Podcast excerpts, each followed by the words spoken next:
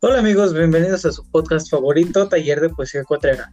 Como muchos de ustedes saben, tristemente este es nuestro último episodio. El 12 se titula Los tópicos literarios de la amada, así que esperamos que lo disfruten muchísimo y no olviden revisar los capítulos anteriores. Justo venimos de un gran episodio en que nuestros compañeros cuatreros nos platican acerca del haiku. En este capítulo hablaremos sobre los tópicos, algunos de sus ejemplos, sobre la vida y obra del Edgar Allan Poe y el, su poema El Cuervo. Y sin olvidar que llevaremos a cabo algunos ejercicios bastante interesantes. ¿Ustedes saben qué es un tópico?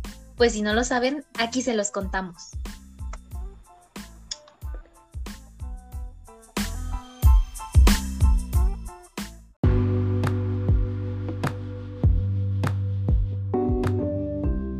Su definición, según el diccionario, es lugar común, idea o expresión muy repetida, por lo que no es apropiado hacer uso de tópicos frecuentemente. Un ejemplo bastante común pueden ser las metáforas, que debido al constante uso que les damos, se van erosionando hasta que pierden el significado que tuvieron alguna vez. Algunos ejemplos son labios de fresa, labios de carmín, dientes de perla, cabellos de oro, me rompiste el corazón o me has sacado el corazón. A todos estos ejemplos los vamos a revivir como lo ha hecho el poeta colombiano Juan Manuel Roca. Los labios de fresa no tienen sabor y aún así son deliciosos. Los labios de carmín no conocen el fuego, aunque los dos provocan calor. Los dientes de perla brillan como la gema, sin embargo se ensucian a diario. Los cabellos de oro nunca se portan como pulsera. Me rompiste el corazón, pero nunca lo tocaste. Y me ha sacado el corazón aunque no he muerto. A continuación, sigue mi compañera Valeria que nos va a hablar de algunos tópicos.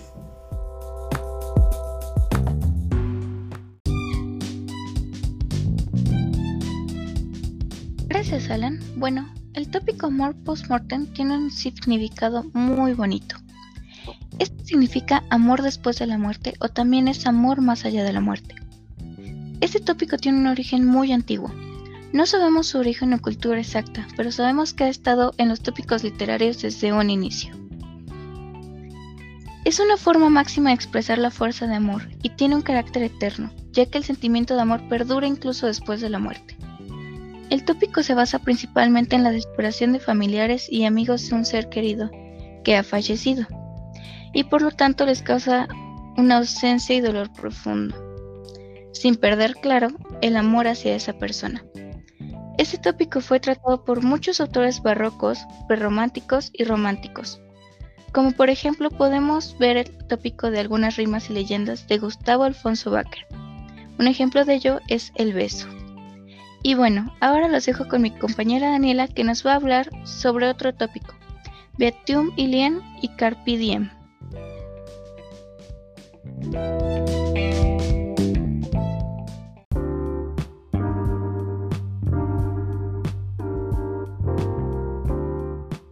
¡Wow! Muchas gracias Valeria por darnos el significado de ese bello tópico. Otro tópico es Beatus Ile, con su significado literal español, dichoso aquel. Fue usado por primera vez por Épodo II de Horacio, poeta en quien se inspiró Fray Luis de León para componer la Oda a la vida retirada.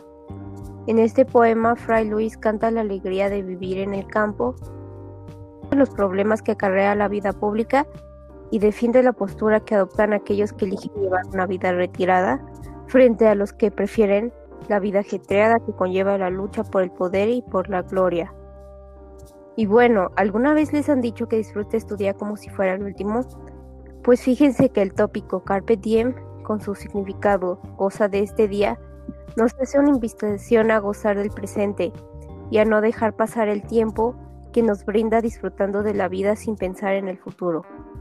Sobre todo se refiere a la relación entre los amantes, a quienes se anima a gozar del amor mientras sea posible. Un dato es que en el barroco este tópico hace hincapié en la fugacidad del mundo como tema de reflexión para el ser humano. Aprovecha el momento, dicen los barrocos, ya que el mundo es inestable y el tiempo pasa de forma inexorable. Y el romanticismo se exalta el valor de la naturaleza y el poder de los sentimientos, en especial los amorosos. Ahora vamos con Frida que nos dirá otros ejemplos de los tópicos.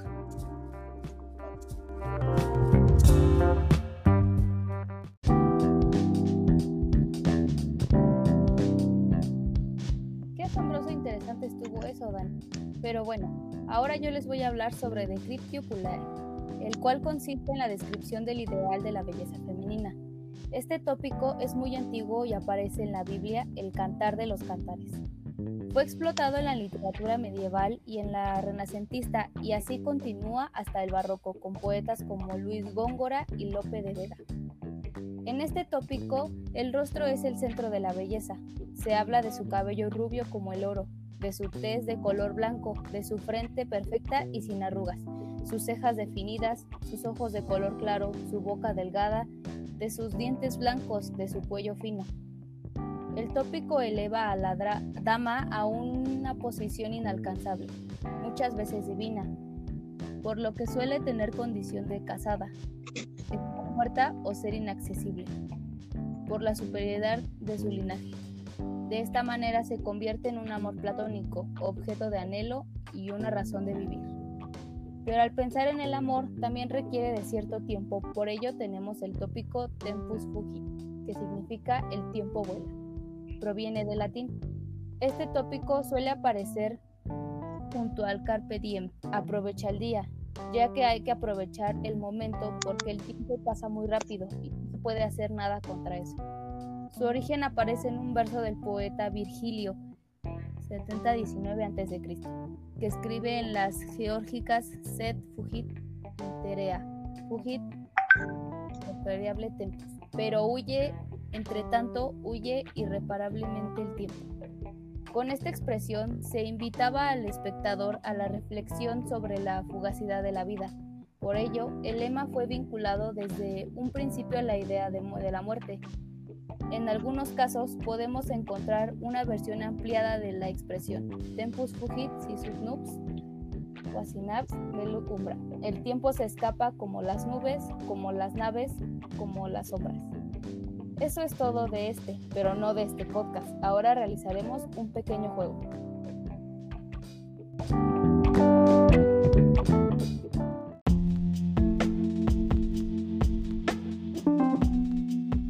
Ahora es momento de hacer un juego llamado el Grafotauro. Dinos, Vale, ¿en qué consistirá el juego? Claro que sí. Este consiste en crear una secuencia, relacionando las siguientes palabras, así como si fueran rayos X. Prepa, ciudad, edificio, salón, pasillo, tarea y pizarrón. ¿Crees poder hacerlo? Oh, sí, claro que sí, ya lo tengo. En la ciudad hay una prepa, en la prepa un edificio, en el edificio un pasillo, en el pasillo un salón, en el salón un pizarrón y en el pizarrón hay mucha tarea. Oh, rayos, tarea. Eso fue triste. Pero muy bien, lograste el objetivo. Ahora vamos con mi compañera Diana que nos contará un poco de la vida de Edgar Allan Poe.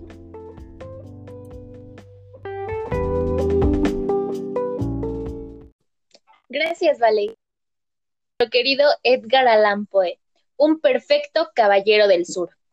Poeta, narrador y crítico estadounidense, uno de los mejores cuentistas de todos los tiempos.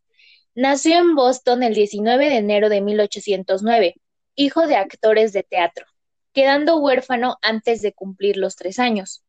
Un acomodado y próspero hombre de negocios, Joe Allan, que vivía junto a su esposa Francis en Richmond, Virginia, acogió al pequeño Edgar y aunque éste tomó el apellido del padrastro y creció en su hogar, nunca llegó a ser adoptado legalmente.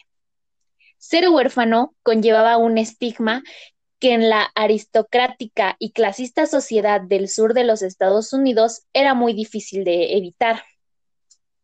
Poe se familiarizó con el folclore de las nodrizas y los criados negros, que apenas distinguían entre lo real y lo fantástico, lo ordinario y lo sobrenatural, los vivos y los muertos. Desde niño, escuchó historias sobre zombies, aparecidos y magia negra.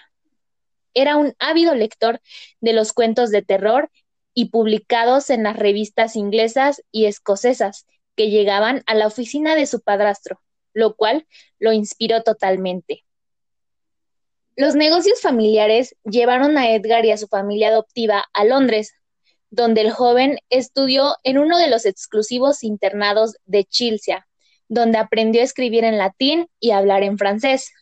Sin embargo, los negocios en el viejo continente no tuvieron el éxito esperado y los Poe regresaron a Richmond en 1820. Mientras que el padrastro era un hombre huraño y nunca apoyó, apoyó a Edgar en su afán de ser escritor. Su madre adoptiva puso toda su fe en el muchacho y siempre le demostró su cariño.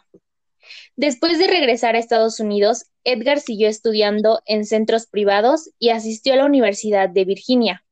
Pero en 1827 su afición al juego y a la bebida le acarreó la expulsión. Abandonó poco, poco a poco después el apuesto de había asignado su padre y viajó a Boston, donde se publicó anónimamente su primer libro, Temerlán, y otros poemas. Se alistó luego en el ejército, en el que permaneció dos años. En 1829 apareció su segundo libro de poemas, El Afaraf, y obtuvo, por influencia de su padre adoptivo, un cargo en la Academia Militar de West Point, de la que a los pocos meses fue expulsado por negligencia en el cumplimiento del deber. Wow, está muy padre todo esto. Pero dime, Diana, ¿Edgar estuvo casado? Así es, Alan y no lo vas a creer. El 22 de septiembre de 1835, Poe contrajo matrimonio con su prima de 13 años, Virginia Elisa Clem, aunque en el certificado de matrimonio que se expidió meses después, aparecía registrada con la edad de 21 años. Ya sabes, las tranzas de la vida. En esa época, Poe tenía 26 años.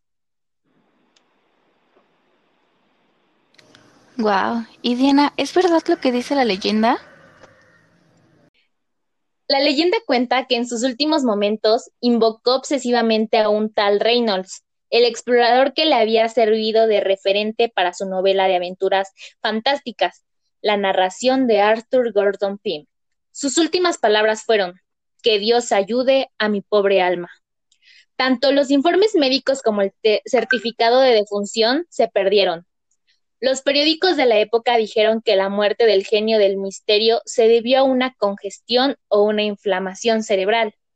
Con este eufemismo se solía encubrir en la época los fallecimientos por motivos más o menos vergonzantes, como era el caso del alcoholismo. Maestro del terror y fundador del género policial, también se reconoce a Poe su papel de precursor en la literatura de ciencia ficción por algunos de los relatos contenidos en las narraciones extraordinarias. Vaya, qué interesante fue la vida de Edgar Poe. Gracias por compartirla con nosotros. Ahora vamos a hacer una serie de ejercicios. No hay de qué, amiga, pero bueno, vamos a empezar con el ejercicio llamado Cuentos de no acabar. Seguramente te estarás preguntando, en donde quiera que estés, ¿qué es un cuento de no acabar? Pues es muy fácil, déjame contarte.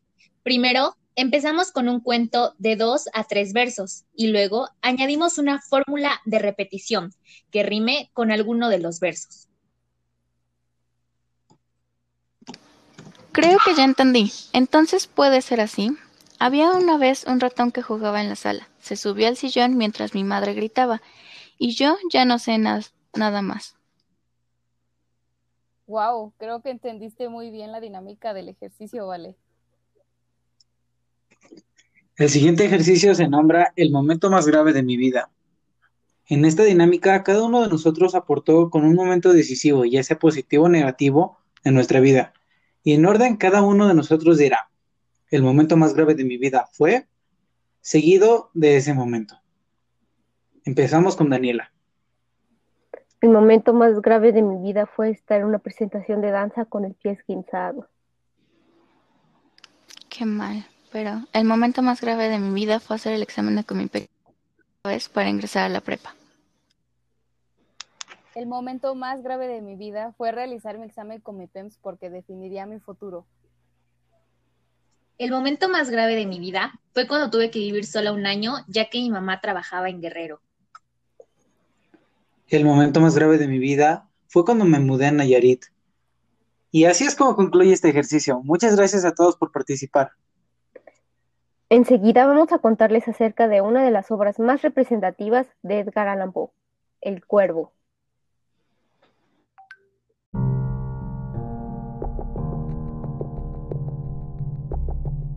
Lo que les contaré a continuación es un pequeño resumen de la obra original, así que espero que les guste. El Cuervo. Una noche fría y oscura estaba reflexionando y leyendo un libro de ciencias cuando alguien tocó a mi puerta, así que pensé, es un visitante, eso es todo y nada más. Sin embargo, una sensación de angustia empezó a invadir mi ser. Mis sombras me recordaban a mi difunta esposa, Leonor. Es por eso que me refugiaba en mis libros, para tratar de distraerme de ese profundo dolor que me consumía. Por ello, y por el trémulo movimiento de las cortinas rojas, me armé de valor y fui a abrir la puerta. Pues pensé, es un visitante, eso es todo y nada más. Al abrirla, solo encontré la negra noche. Atónito y tembloroso susurré, ¿Leonor? A lo que la noche me respondió, ¿Leonor? Inquieto, cerré la puerta y regresé a mi habitación, cuando escuché que tocaron la ventana. Así que decidido, fui a descubrir qué era lo que provocaba ese sonido, pues pensé, es el viento y nada más. Al abrir la ventana, un cuervo entró y se posó sobre el busto Palas. Sonriente le pregunté al cuervo, ¿cuál es tu nombre? Este respondió, nunca más. Aunque me sorprendió el hecho de que hablara, pensé, ¿se llama nunca más? Tembloroso susurré, ¿me abandonarás como otros lo han hecho? Él repitió, nunca más. Pensé que era la única frase que se sabía y que le había aprendido de su dueño anterior Así que me acerqué con mi sillón y pensé que tal vez este era un regalo de Dios que me había permitido olvidarme por un momento de la ausencia del honor y que debía aprovecharla. En eso el cuerpo repitió, nunca más, y sentí amenazado por el mismo diablo en forma de ave, a lo que pregunté, ¿existe un bálsamo que sane su herida tras la muerte del honor? Nunca más, dijo el cuervo. ¿Veré en el paraíso a mi amada? Respondió, nunca más. Dije, sal de mi casa. Nunca más, insistiendo. El ave sigue ahí, haciendo una sombra en la que mi alma dolorida está atrapada y no podrá librarse nunca más.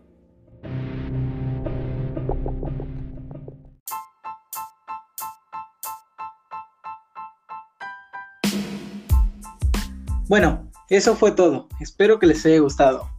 Que lo hayan disfrutado. Que tuvieran diversión. Y que hayan aprendido. Este fue el taller de poesía cuatrera. Hasta nunca.